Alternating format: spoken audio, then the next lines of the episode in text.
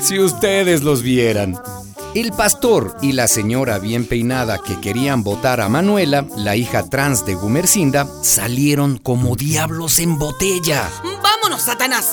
Ay, y quiero decir, vámonos, pastor. De la radio Buen Vivir, fueron derechitos a la otra radio del pueblo, la comercial. Vengan, no se lo pierdan, que esta olla se está calentando. En el barrio del jabonero, historias de pandemia capítulo 6, con banderas blancas y rojas. Esa radio nos hace una competencia desleal porque pasan publicidad. Y que yo sepa, ellos no pueden hacer eso. Ustedes tienen que protestar porque esa emisora que se hace llamar Buen Vivir no tiene licencia. Ajá, con que no tiene licencia. El pastor, la bien peinada y los de la radio comercial fueron donde el juez.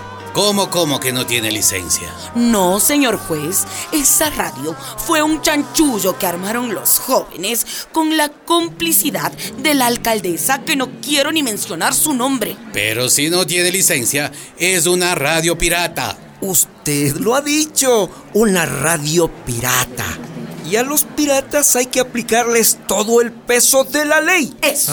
Esa radio debe ser clausurada. Sí. Y lo más pronto posible, que nos está quitando anuncios. El pastor, la bien peinada, los de la radio comercial y ahora con el juez fueron donde la alcaldesa.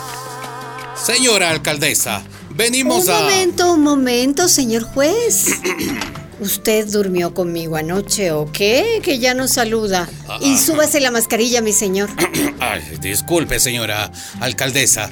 Es que venimos muy contrariados. ¿Y cuál es la contrariedad? Su radio. Mejor dicho, la radio que usted apadrina. En todo caso, será que amadrino, porque todavía no soy papá de nadie. Yo solterita y sin compromiso. Vamos al grano, como dijo el Papa. Esa radio, llamada Buen Vivir. No tiene licencia, señora alcaldesa. Es una radio pirata. Y además nos hace una competencia desleal. No me diga. Pasa publicidad de las tiendas del barrio, del municipio, publicidad comercial. Bueno, ¿y cuál es la deslealtad? Que yo sepa, la libertad de comercio es universal. Ellos dicen que no tienen fines de lucro. Entonces... Pero tampoco tienen fines de pérdida necesitan ingresos propios. Así que yo no veo el delito. El delito es que esa radio es pirata. Pirata. Tampoco le he visto un parche en el ojo a Freddy, ni patas de palo, ni garfios a los del equipo. Entonces, ¿por qué pirata? Porque transmite sin permiso de telecomunicaciones. Ay, pues le diré, señor juez, que yo misma fui a telecomunicaciones. Mm, no me diga. Después llené por internet todos los formularios que pedían, todas las solicitudes, porque en este barrio necesitamos una radio de la comunidad. ¿Y consiguió el permiso? No. Ya Lo dicho. Es una radio pirata. Señora alcaldesa, quien no cae resbala. Ah, no me diga, se equivoca, señor juez. Mm. ¿Usted no sabe lo que es el silencio administrativo? ¿Qué? Claro, claro, yo sí sé. Pues si una entidad pública no da ninguna respuesta a una solicitud ciudadana en un plazo de 30 días, se entiende que la respuesta es favorable. Pues, pues bueno, así es, así es, es verdad. La radio salió al aire el día 31. Así que al buen entendedor, ¡Ay! menos sopapo. Sálvame Jesús, sálvame. Las señoras del barrio están muy sonreídas con sus huertitos improvisados. Ya comienzan a brotar las lechugas y a cosechar las zanahorias. Crece el culantro, la albahaca, todas las hierbitas medicinales. Josefina, que andaba enferma, ya se sumó al combo, superando el COVID. Doña Gumer. Dígame, vecina. Ay, pero estos tomates no son redonditos y bonitos como los del supermercado. Mm, eso es cierto. Pero, ¿y el sabor, vecina? Ah, no. Los nuestros son riquísimos. Mm. Más sabrosos el chisme. Ahí está el detalle, vecina. Los tuyos son orgánicos. Y los del súper los crían con químicos o son transgénicos. Ah, por eso salen redonditos, igualitos, casi como mellizos. Pero son desabridos, sin gracia. Y lo que no tiene gracia es una desgracia.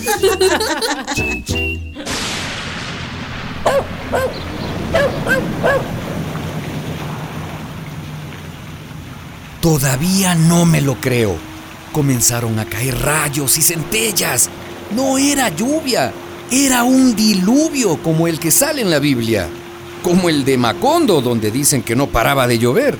Ay, por estos lados del mundo nunca se vio un aguacero como este. Y dígalo, doña Gumercinda, que yo creo que Dios esté enojado con nosotros. Ay, ¿por qué mete a Dios en esta cazuela? Dios no quita ni pone la lluvia. ¿Y quién entonces? Nosotros, los humanos, que somos unos hijos de... hijos de la guayaba.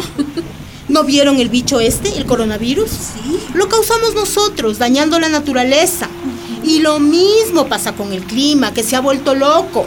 Eso es la purísima verdad. Porque cuando no hay inundaciones, hay sequías. Cuando no hace un calor del infierno, hace un frío de refrigerador. Cuando no hay ciclones, hay tiburones. Ay, bueno, bueno, tampoco meta a los tiburones en esto. Pero escuchen bien, comadres.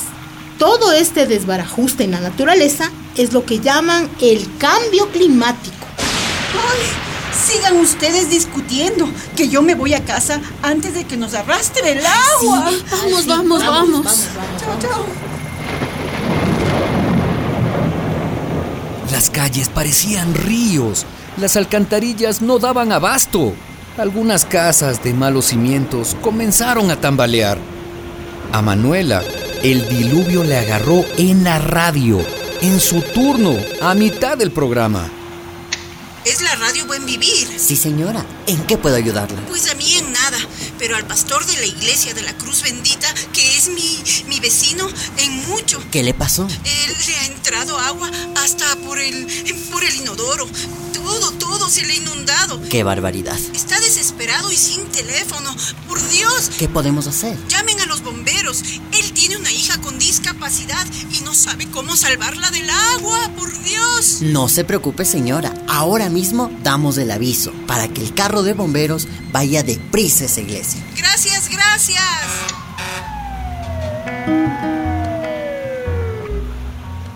y rescataron a la hija del pastor, una niña que estaba en silla de ruedas. Las vueltas de la vida. Se salvó gracias a la radio, al aviso urgente que dio la chica trans, la hija de Gumercinda. Vengo, vengo a pedirte perdón, Manolo o, o Manuela o, o- o como quieras llamarte. ¿Ya ve, pastor? Ah, pues La vida te da sorpresas, sorpresas te da la vida. ¡Ay, Dios!